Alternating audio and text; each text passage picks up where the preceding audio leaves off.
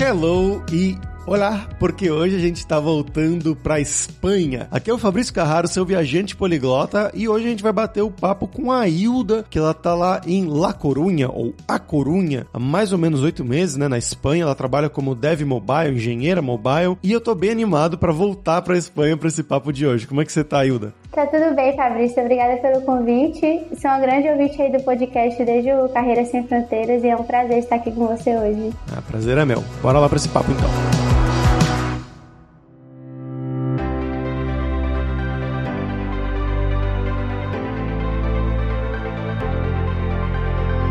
Pra gente começar aqui a pergunta de sempre, né? Para você se apresentar para nossa audiência. Então conta pra gente, de onde que você é no Brasil, o que que você estudou, se estudou, como que você fez nesse processo e um passo a passo também da sua carreira como desenvolvedora até chegar na Espanha. Beleza. Apesar de eu estar há oito anos na área de tecnologia, né, trabalhando, estudando, me tornei dev faz somente três anos, né, que eu fiz uma transição de carreira. E eu sou de Goiânia, nasci em Goiânia, Goiás e vivi em Aparecida de Goiânia, que é a segunda maior cidade lá. Sou de família humilde, meus pais trabalharam muito para me prover um colégio privado, né? E assim eu poder ter um futuro, cursar uma faculdade também, tinha que ser uma faculdade pública. E então, graças a isso, eu estudei num colégio que pela primeira vez eu tive contato com o computador e eu já tinha acho que uns 10 anos. E aí eu fiquei, nossa, fiquei apaixonada. E aí quando eu tinha 15 anos, meu pai me deu meu primeiro computador. Era assim, bem básico, acesso à internet era via rádio, mas eu tava super feliz. que aí eu podia já fazer meus trabalhos do colégio e jogar pinball também. aí eu finalizei o terceiro ano, eu terminei o terceiro ano, eu já tinha 15 anos, de 15 para 16, foi bem nova. E aí, até aquele momento eu queria fazer engenharia civil, né? Mas aí num momento lá, um professor meu que gostava de investimentos, ele disse que quando eu me formasse, é, o Brasil ia estar numa crise, então ia ser difícil para eu arrumar trabalho, né? E tipo, eu queria arrumar um trabalho, eu tava focada nisso. E aí quando eu cheguei em casa, eu busquei no Google as 10 carreiras do futuro. E aí tinha assim, primeiro, sistemas de informação. E aí eu pesquisei um pouco sobre o que era, gostei, e aí eu falei, não, eu vou fazer isso. Aí eu me apliquei pro vestibular, passei no Instituto Federal de Goiás em Umas, que era o interior de Goiás. Aí foi em 2013. Aí eu estudei lá um ano, depois de um ano, em 2014 eu transferi pra UFG, porque em Goiás, né, em Goiânia de novo, a UFG, porque aí eu ia ter mais oportunidade de poder trabalhar, né. E aí foi nesse momento que eu encontrei meu primeiro trabalho na área de TI, que foi para estágio. Eu me inscrevi num site lá de estágios e era para trabalhar com BI, né, que é Business Analytics. Só que tipo, eu não sabia SQL nesse momento. E aí também tinha a oportunidade de trabalhar com processo. E aí eu fui trabalhar com processo, que era a parte de requisito, teste e depois implantar o sistema no cliente. E aí eu fiquei trabalhando nisso mais ou menos por quase quatro anos. E depois eu conheci meu marido, né? Na época era namorado. E ele tem dupla nacionalidade, né? Então ele morava na Espanha. Ele é brasileiro, mas estava morando na Espanha. E tinha acabado de voltar para Salvador para trabalhar. E aí eu conheci ele. E depois de um tempo a gente namorando, ele me chamou para morar com ele em Salvador. E aí eu me mudei para Salvador em fevereiro de 2018. Mas calma, calma. Como é que vocês se conheceram então? Foi por internet. Ah, bacana. Entendi. Foi, eu ia fazer uma viagem pra lá com minhas amigas, aí eu conheci ele e já começamos a namorar assim, de primeira. Quando eu cheguei lá, eu fui buscar trabalho, né, de requisito, aí não tinha. E aí eu entrei num grupo lá do Facebook que tinha vagas para trabalhar em TI, né, e eu achei uma vaga de suporte. E aí eu me inscrevi, fui, passei nessa vaga e comecei a trabalhar como suporte, né, atender usuário e tal. E era uma agência de publicidade, eles davam suporte para eventos de médicos, de pediatria e para jornais, né, jornais online. E aí, pronto, eu comecei a trabalhar com isso lá, e aí foi muito bom para mim essa oportunidade, porque foi nessa empresa que eu descobri que tinha uma divisão entre os, por exemplo, que tinha o front-end, o back-end, o DevOps, porque nesse outro, no primeiro trabalho, né, que eu era requisito, era full stack. E eu também não sabia o que era full stack, mas eu fui saber depois. Então era um, uma pessoa que fazia tanto o front quanto o back, né? Nesse momento, desde quando eu comecei a namorar com meu marido, ele já me falou que ele estava temporariamente no Brasil e que ele ia voltar para Espanha, né? Então, se a gente fosse começar um relacionamento, eu já teria que estar ciente, porque eu ia ter que ir com ele, né? Quando ele viesse. E aí a gente começou a planejar desde o começo mesmo de como é que seria, né? Juntar dinheiro, reunir documentação e tal para poder vir para Espanha e no futuro poder trabalhar aqui também, né? E aí nesse momento eu estava lá trabalhando como suporte, aí um momento a gente começou a olhar as vagas de suporte para trabalhar na Espanha. E quando a gente foi olhar essas vagas, pedia inglês, português, espanhol, francês, pedia vários idiomas e era assim, duas vagas e 200 pessoas inscritas, né? Aí eu pensei, meu Deus, não vai ter como eu trabalhar de suporte. E aí pegou e aí a gente começou a ver, nesse momento que eu tava buscando de suporte, aparecia sempre desarrollador, desarrollador. Aí meu marido falou, o que é isso, né? Desenvolvedor e tal. Foi aí que começou, aí eu fui olhar que, que eu precisava para ser uma desenvolvedora, né? E como eu estava trabalhando já nessa agência lá em Salvador, eu comecei a mexer também com WordPress e aí eu comecei a montar página com WordPress. Aí eu fiquei doida, né? Porque com WordPress eu arrastava lá os componentes e montava uma página. E aí minha sogra tinha um colégio, né, de criança e ela não tinha um site. E ela já tinha um colégio há 24 anos. Aí eu falei, eu vou me desafiar e vou criar um site para ela em WordPress. E aí foi a primeira vez que eu tive, assim, realmente um contato com, vamos dizer assim, codar, mas eu não codava, né? Eu só arrastava os componentes e tal. E aí foi aí que eu tive a certeza, não, eu quero ser isso, né? E comecei a estudar por conta própria mesmo. E comecei com lógica de programação. Foi em dezembro de 2018. Comecei com lógica e aí em 2019 eu já comecei a estudar HTML, CSS e depois eu fiz Python. E aí na hora que eu aprendi Python foi realmente aí o Big Bang, assim, que eu fiquei, nossa, então isso é programar. e foi muito bom para mim, assim. Como você falou que aprendeu essas coisas sozinha, né? Começou a estudar sozinha, através de, de que recursos? No YouTube. Foi, primeiro eu busquei um site, né, que é um site de roadmap, que ele colocava assim, por exemplo, trilha, front-end. Então ele dava desde o básico, né? Tipo, ah, você vai aprendendo isso para Xbox, não sei o quê. Então eu fui desde o básico. Aí eu fui pela lógica, tudo pelo YouTube. Depois HTML e CSS no YouTube, Python no YouTube. E aí quando eu comecei a olhar, tipo, vagas para Python, eu vi que ele tava mais focado na parte de dados, né? E eu queria ser front-end. E aí um amigo meu do trabalho falou que ele tava fazendo um curso de JavaScript, que era muito bom, e se eu não queria fazer. Aí ele me passou o nome do curso eu comprei e comecei a fazer o curso de JavaScript. E aí, nossa, foi muito bom, porque, claro, no começo é difícil, porque eu saí do totalmente zero, né, pra fazer tudo sozinha, assim, eu não tinha um apoio, não tinha uma pessoa para tirar dúvidas e tal. E aí, no começo foi um pouco difícil, assim, dar uma chorada, não entendia, fazia uma aula três vezes, mas fui persistente e tal. E aí, quando foi em agosto de 2019, eu comprei um bootcamp, né, eu terminei o curso de JavaScript, aí eu comprei um curso de um bootcamp, que era full stack, que com JavaScript eu poderia ter a parte de Node com JavaScript, React, JavaScript e React Native, né, para mobile. E aí, até esse momento eu tava focada no, na parte web, né, que era o que mais tinha vaga. E aí, assim que eu comprei o bootcamp, surgiu uma vaga numa empresa de Salvador, que era, assim, uma empresa muito top. Todo mundo queria trabalhar nessa empresa, né, que até esse momento era presencial, então era essa startup que tinha cerveja na sexta-feira, tinha videogame, música, Obrigada, assim. Google. Eu não sabia nem que isso existia. É.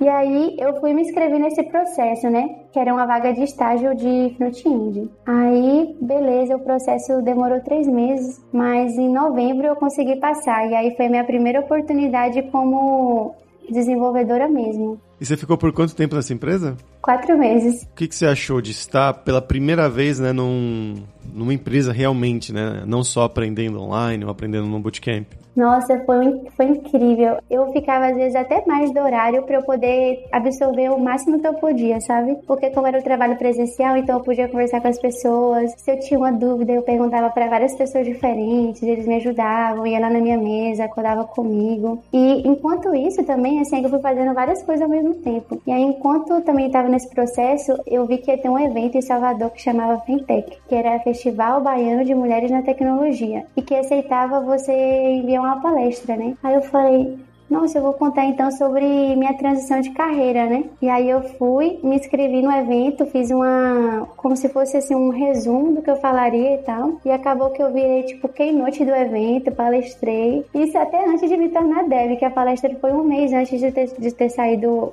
a resposta, né, que eu tinha passado. E também comecei a produzir conteúdo no LinkedIn. Então, tudo que eu ia estudando, tá aprendendo, eu começava a compartilhar no LinkedIn, né? Fazia um artigo, um post e também e aí fui crescendo também no LinkedIn, paralelo a, a essa parte do trabalho também. Depois do seu estágio, né? Depois da sua palestra, até, você foi pro seu primeiro emprego oficial, que já já era nessa parte de, de mobile. Isso. Aí, enquanto eu tava trabalhando lá como estagiária, eu comecei a estudar a parte de mobile do Bootcamp, né? E aí eu fiquei louca, porque eu tinha curiosidade de saber, né? Como é que o aplicativo ia parar dentro do celular. E como eu fazia o React pro front-end, e era React Native, tinha muita semelhança, né? Na parte lógica. Então eu fiquei doida e comecei a fazer um monte de desafios, né? Fazer clone e tal.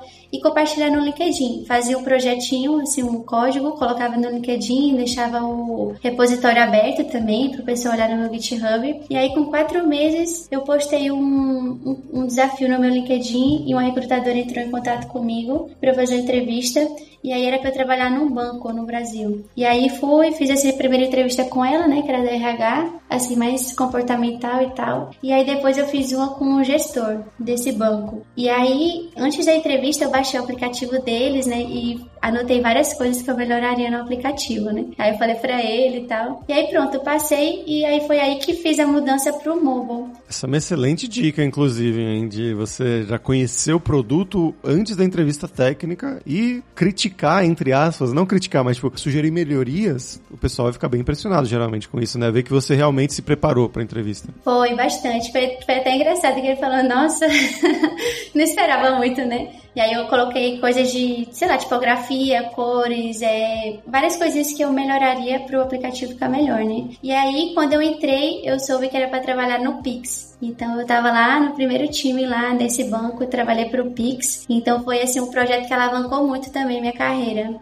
E aí, quando aconteceu finalmente o movimento para Espanha? Pronto, aí esse, eu fiquei nessa parte, né, mudando de empresa e tal. E aí, em abril de 2022, a gente decidiu realmente vir para Espanha, porque a gente ia vir no ano passado. Só que aí, como tava isso do Covid, eles cancelaram nossa passagem e só podia entrar na Espanha quem era espanhol, né? Então só entraria meu marido. Aí ele teve que esperar mais um ano para eu poder entrar, que aí foi nesse ano, né, de 2022, que realmente liberaram assim para todo mundo. E você continuou trabalhando para as empresas aqui do Brasil, então? Como é que foi?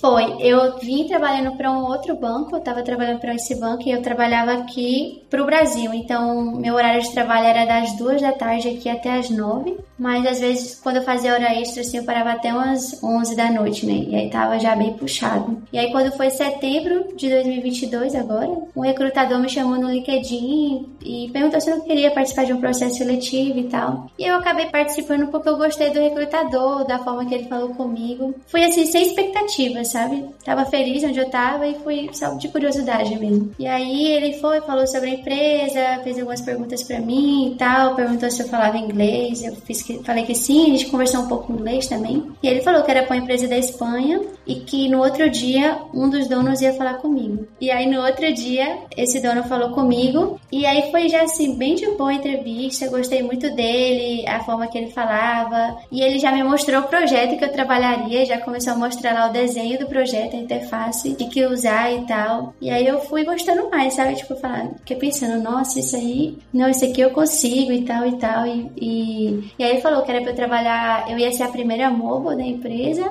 para trabalhar com React Native, que eu ia ter liberdade para escolher as coisas do projeto, a tecnologia, montar a estrutura e que no futuro eles contratariam mais pessoas, né? Então você seria uma futura líder do time mobile dessa empresa, dessa startup, né? Isso, eles não são startup, parece, mas eles, eles já existem desde 2015, se eu não me engano. Então, o nome da empresa é, é Nuonet, né? Mas eles têm do, duas marcas, que uma chama Rocket Sport, que é como se fosse uma gestão de eventos. Então, essa Rocket Sport faz toda a gestão de eventos de carreiras de, deportivas, né? Carreiras é, corridas. Então, toda a parte de check-in dorsal, bolsa, inscrição, enfim, um monte de coisa relacionada ao evento a Rock da Esporte e que eu ia trabalhar na outra marca que se chama PicBlink, né? Então esse aplicativo é um aplicativo para compartilhar fotos e para que a pessoa possa encontrar fotos dela de um evento. Então eu uso é, a inteligência artificial e a pessoa tira uma selfie e junto com a inteligência artificial eu pego todas as fotos que tem nesse evento e vejo quais aparece o rosto da pessoa. Mas você tinha esses conhecimentos também de inteligência artificial? Tem alguma API pronta? Como é que isso fez? Não, não tinha, foi a primeira vez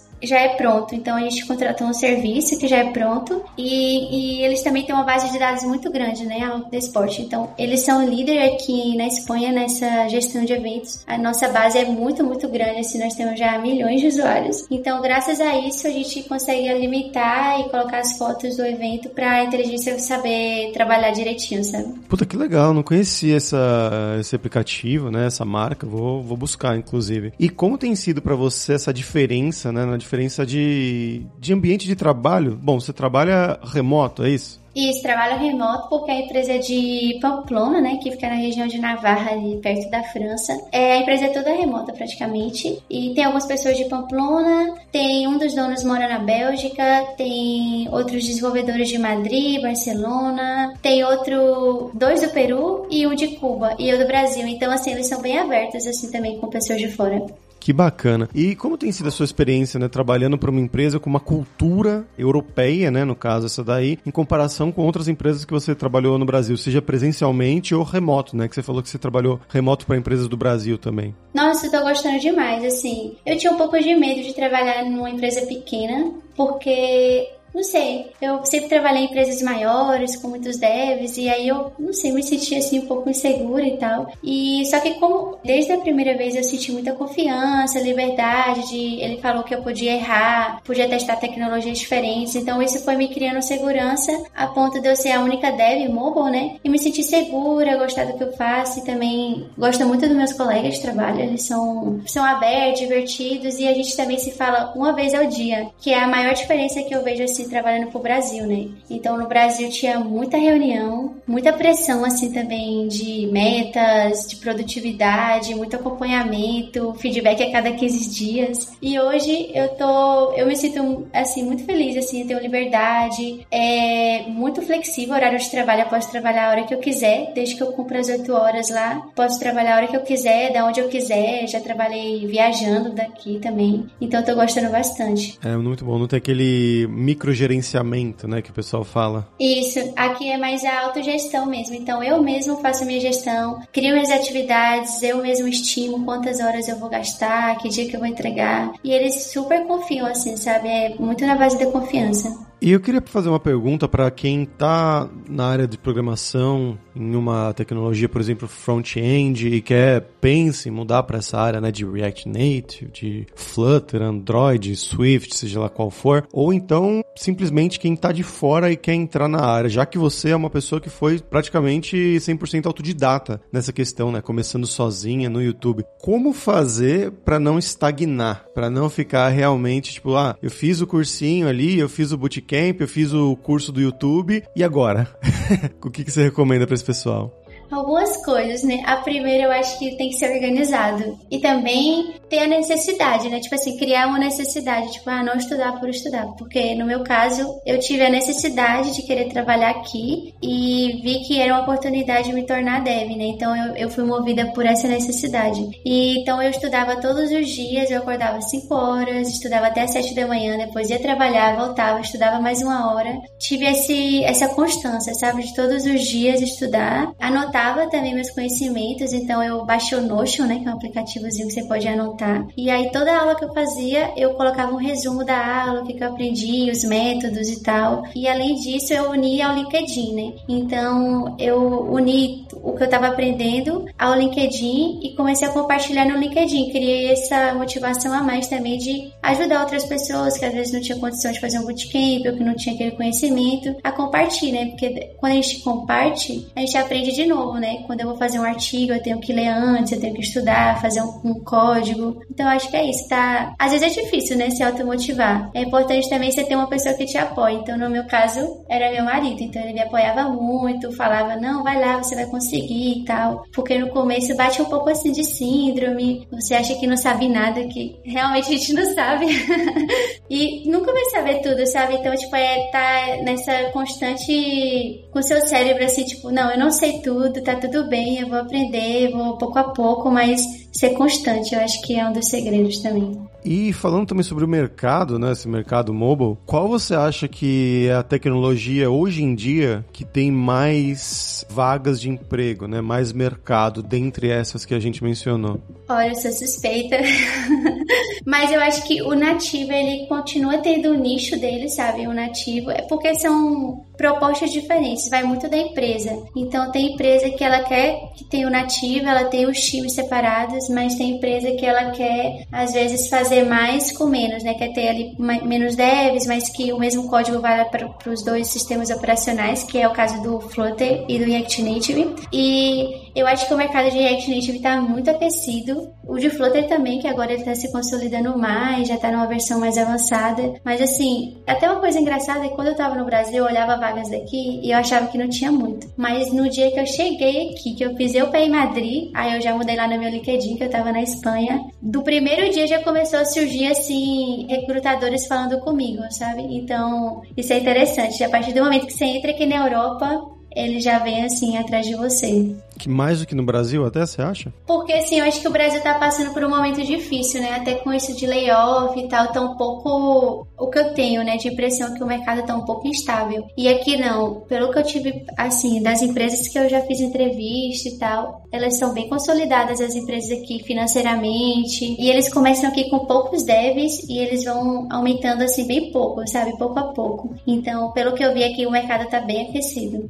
Bacana. É, isso também tem bastante uh, suporte, pelo que eu tinha pesquisado na época, muito suporte do, dos governos, né? O governo da Alemanha ajuda muito as empresas novas, uh, o governo da Espanha, o governo da França. É muito comum, né? Ter um suporte da União Europeia mesmo em geral. Exato. Por exemplo, a minha empresa mesmo, a gente tem dois projetos financiados pelo governo de Navarra, né? Então, pelo que eu sei mais ou menos, você cria um projeto, a empresa, ele leva pro como se fosse uma oferta lá de projetos e aí se for selecionado, o governo custia quase 80% do projeto para você desenvolver.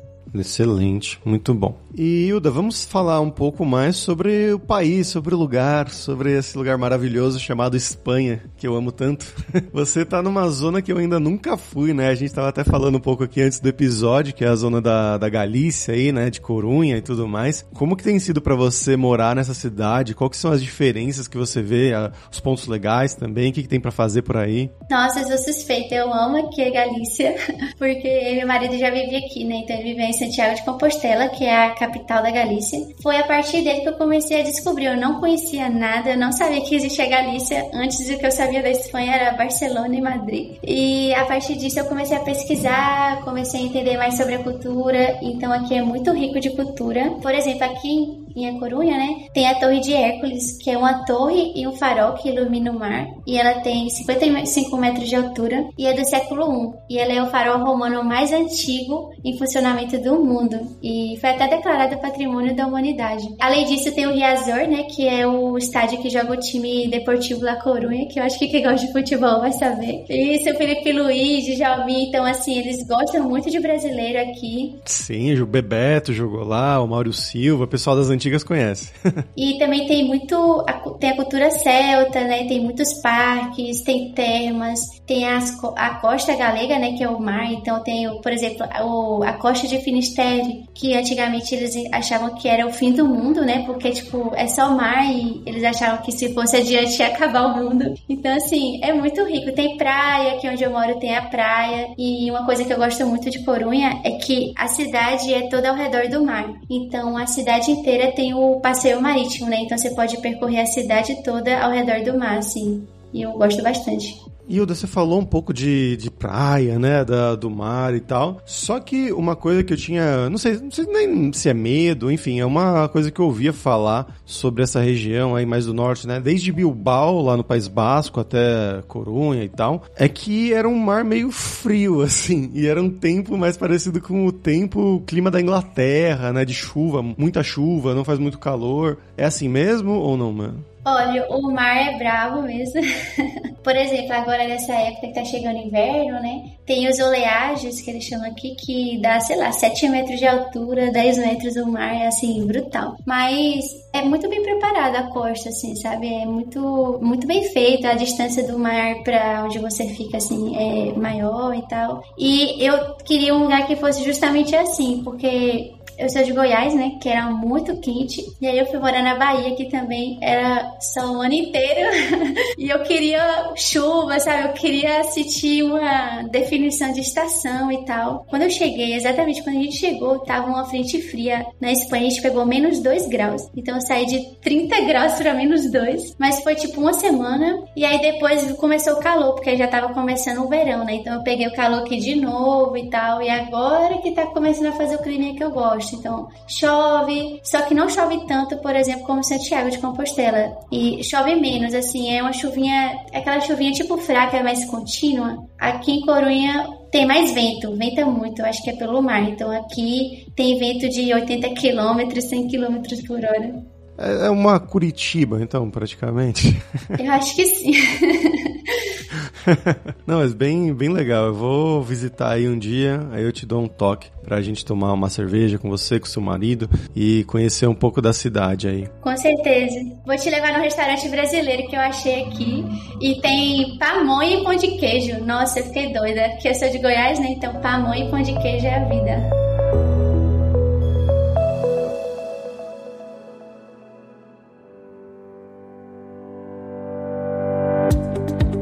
Hilda, vamos agora falar sobre dinheiro, né? Uma questão que o pessoal sempre pergunta muito. O pessoal, ele geralmente tem essa visão de, nossa, Europa, vou ficar milionário, não sei o quê. Mas muita gente vai para países hum, que têm mais oferta, como Alemanha, como Inglaterra, até mesmo a Irlanda, né? Que tem bastante oferta de tecnologia. A Espanha não costuma ser vista como um hub. Você falou que a sua empresa é de Pamplona, né? Eu nunca ouvi pessoas que vão, quero ir para Pamplona para trabalhar como programador ou programador programadora. Mas como que é essa questão no seu ponto de vista, né? Tanto de salários mesmo, né? De faixa salarial para júnior, para pleno, para sênior, como que é mais ou menos, e também da questão de futuro, né? De expectativas de melhora, e tudo mais, e de quanto sobra no final do mês, se as coisas são caras ou não. Não, isso é engraçado, porque eu também tinha um pouco essa visão, né, da Espanha, mas chegando aqui eu fiquei até assustada. Tipo, quantas empresas daqui estão surgindo, crescendo, de investimentos, de comida, várias coisas assim. O que acontece que eu percebi, né, é que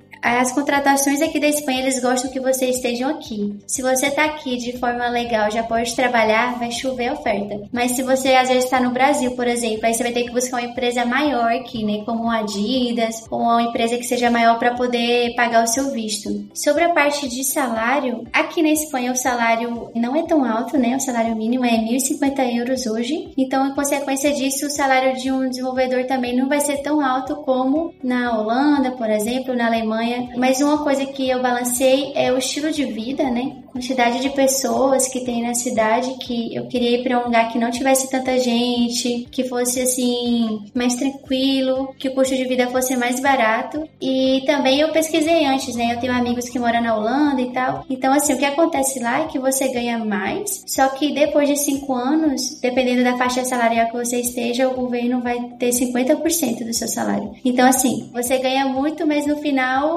acaba não sobrando tanto, né? Depois desses cinco anos. Aqui não, aqui tem um dos menores impostos, assim, da Europa. E, assim, eu, eu considero que eu tô ganhando bem, sabe? Eu não moro num país que paga tanto, mas eu considero que esse dinheiro para mim é muito satisfatório, assim, eu consigo juntar bem, consigo viver confortavelmente, viajar. E sobre a faixa salarial, mais ou menos, o que eu percebi, né? Que um júnior, ele ganha mais ou menos até uns 25 mil anual, 25 mil euros. Um pleno tá numa faixa de 25 a 32 a 35 e um sênior a partir de 35 até assim o máximo que eu já tive assim que eu vi em oferta de trabalho aqui na Espanha foi 75 mil euros. Então eu acho que tá nessa faixa aí. Faz sentido, sim. Em Barcelona, eu, eu acho que. Claro, depende muito da tecnologia e tal, mas é uma cidade muito mais cara do que Corunha, né? E tudo mais. Mas eu tinha um amigo, por exemplo, francês, que ele fez um bootcamp, assim como você, ele era da área de marketing digital, mudou para a área de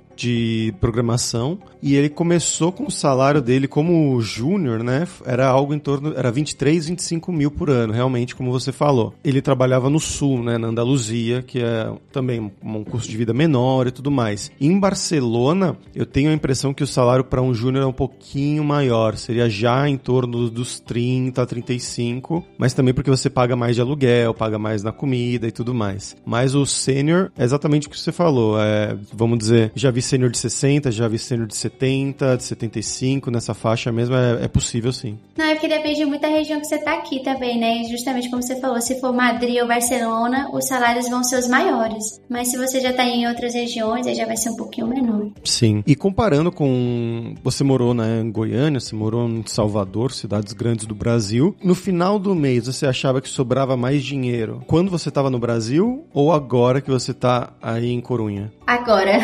Eu ganhei ganhava já, nos últimos momentos, já estava assim num nível muito alto no Brasil, já era sênior e tal, então já negociava muito bem meu salário, sobrava bastante, só que o custo de vida no Brasil é muito alto, né? A saúde, você tá vendo aí, né? Não sei se você assustou com os preços. Tô.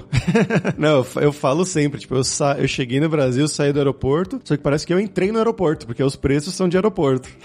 Exato, tá uma coisa assim absurda, sabe? A comida, e além disso, no último ano em Salvador, eu fui morar na praia, né? Que é a, a região da linha verde, né? Que se chama ali perto de Praia do Forte e tal. Então, assim, era muito caro, porque só ia turista, né? Tipo, é um lugar de turista, de europeu. Então, o custo de vida era muito alto, muito alto. E além disso, com insegurança, né? Então, não é como aqui que você pode sair sozinha, você tem uma calçada decente e tal. Então, aqui me sobra mais. Claro que o aluguel eu acho que de todos, né, vai ser o mais caro, é o mais pesado aqui. Mas ainda assim, o aluguel aqui é muito bom. Hoje o meu aluguel tá na faixa de 700, mas já é uma casa, é um apartamento já com dois quartos, é, tem um tamanho muito bom. Aceitaram minhas gatas, porque eu trouxe três gatas do Brasil, né? E esse é um problema, porque se você diz que tem mascota, né, que é o nome aqui de, de bicho, é tanto falar, ah, tenho uma mascota, eles não vão querer e aí você vai ter que ir para os mais caros, né? Então foi assim, foi uma dor de cabeça arrumar um apartamento aqui. E essa é uma questão que eu queria falar também. Você importou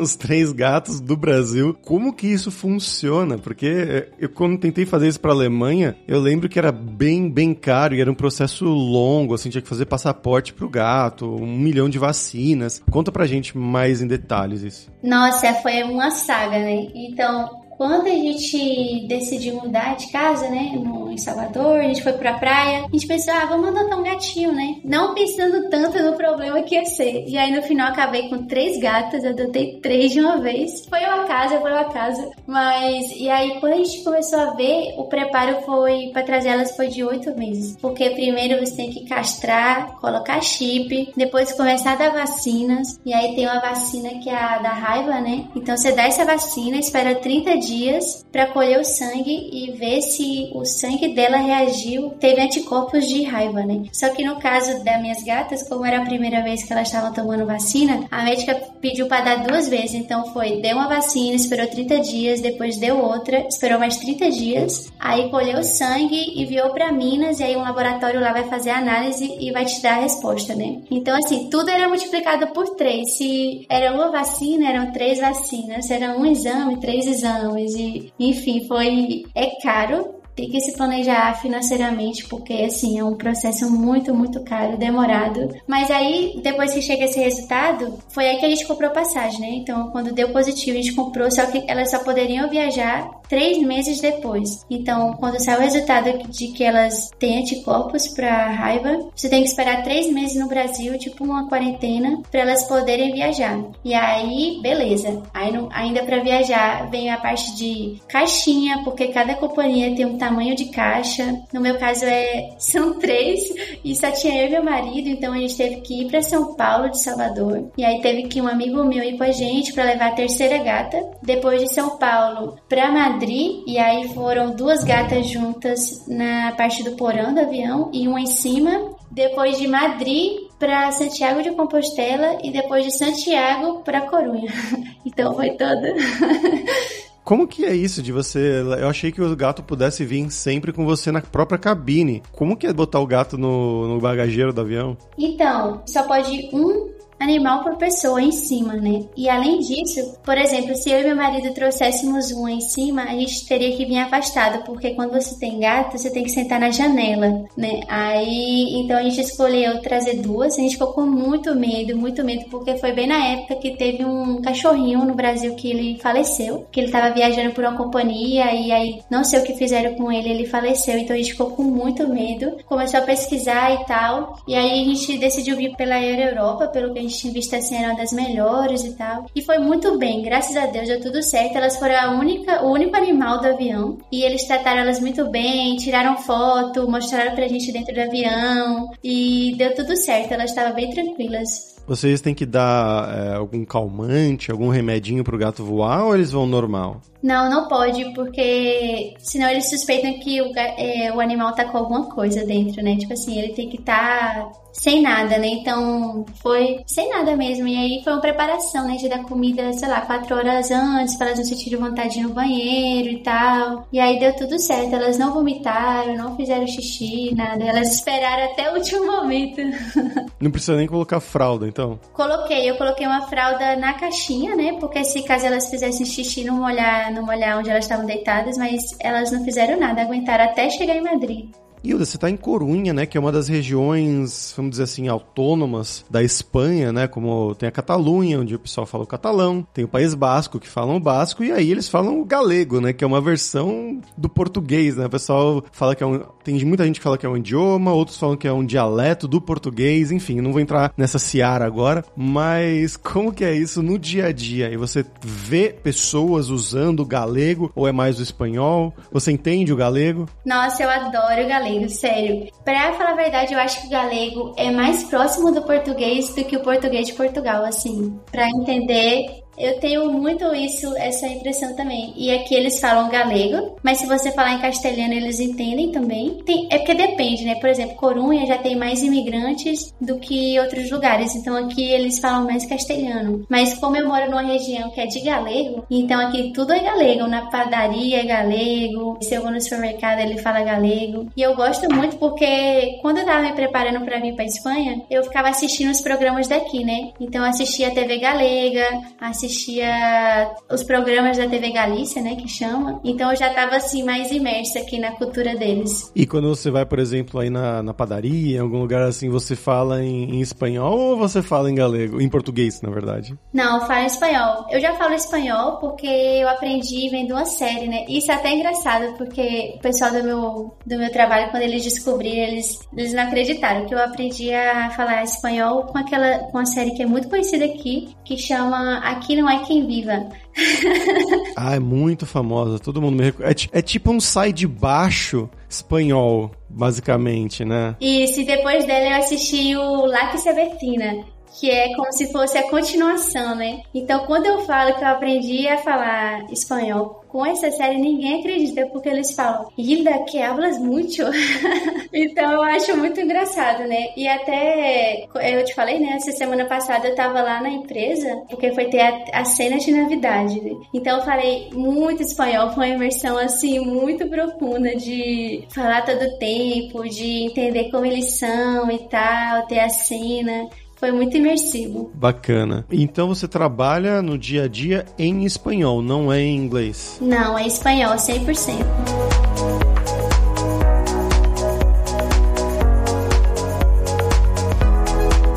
Pra gente fechar aqui agora do perrengue, que é quando a gente pede pros nossos convidados contarem histórias engraçadas, gafes ou micos que tenham acontecido com você, com seu marido esse tempo todo aí fora do país. Pronto, eu tenho duas, assim. Quando eu cheguei aqui, né, eu queria me imergir um pouco mais na cultura, eu fui é, fazer um voluntariado, né, que eu gosto bastante. E aí eu fui voluntária de um acampamento de crianças de verão. E aí, né, tentando dar meu melhor lá com a língua e tudo, e fazendo jogos lá, aquela coisa toda. E aí um dia eu explicando para uma criança que eu não era do, eu não era daqui, que eu era do Brasil e tal. E aí ele olhou para mim e falou: "Ah, por isso que você fala errado algumas coisas". eu falei: "Isso, isso". E aí eu falei: "Ah, isso, quando você vê eu falando errado, aí você me ajuda, tal". ele só, ah, não, é é só uma tia meio estranha que fala estranho. e a segunda, né, que foi justamente quando ele chegou, tava essa borrasca, então tava fazendo menos 2 graus. E aí teve um dia que tava fazendo sol. E aí eu pensei, não, nem tá frio, né? Tipo, eu vou sair aqui com um vestido de lã tal, que já é quentinho, boto só um corta-vento e beleza. Na hora que deu, tipo, 7 da noite, baixou a temperatura, sei lá, pra 0 graus. E eu tava no meio de um parque e começou a ventar e tudo. Eu nunca senti tanto frio na minha vida. Mas foi muito bom para aprender. É, esse negócio de sol engana.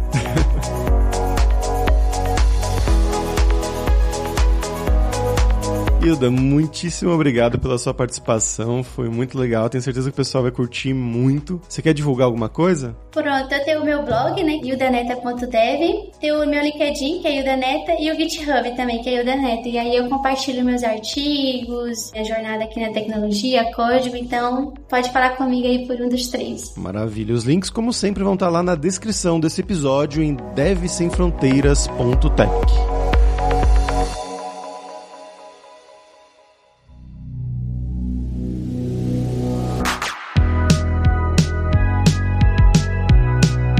pessoal, por hoje é isso. Muitas graças, que é muito obrigado em galego, na região lá da Galícia, pela sua audiência. E se você gosta do Deve Sem Fronteiras, recomende para cinco amigos, dá cinco estrelas pra gente na Apple, segue a gente no Spotify pra nossa comunidade crescer sempre cada vez mais. E a Lura criou techguide.sh para te ajudar nessa jornada de aprendizado. É um mapeamento das principais tecnologias demandadas pelo mercado com as nossas sugestões e opiniões. Tem de várias carreiras, né, de front-end normal, mas também de Angular, de React, de back-end, né, com Java, com Python, Data Science, então tem várias coisas. Vale a pena você dar uma olhada em techguide.sh. E a gente tem os 7 Days of Code, que são 7 dias de desafios totalmente grátis em diversas linguagens de programação para você realmente botar a mão na massa e praticar o que você estiver aprendendo, seja com os cursos da Lura ou em qualquer outro lugar. Então vai lá se desafiar em 7daysofcode.io. E não deixe de conhecer a Lura Língua para você reforçar o seu inglês e o seu espanhol e dar aquela força, tanto no seu currículo quanto na sua vida profissional. A Hilda me destacou aqui nos bastidores do episódio que ela usou muito a Loura Língua para aprender o inglês e agora está usando para melhorar o espanhol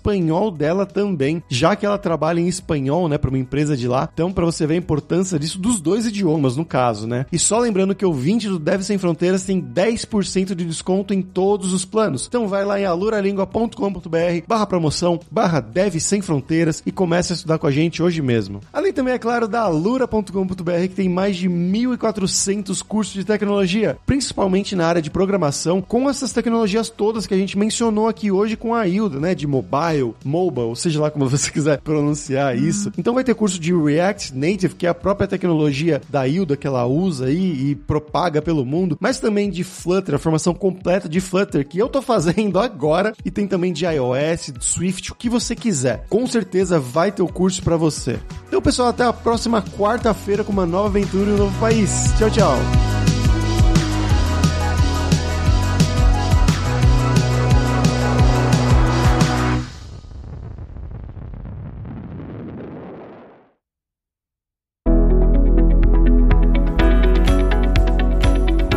Podcast foi produzido pela Alura, Mergulhe em Tecnologia, e Faculdade FIAP, Let's Rock the Future. Edição e sonorização, Radiofobia Podcast e Multimídia.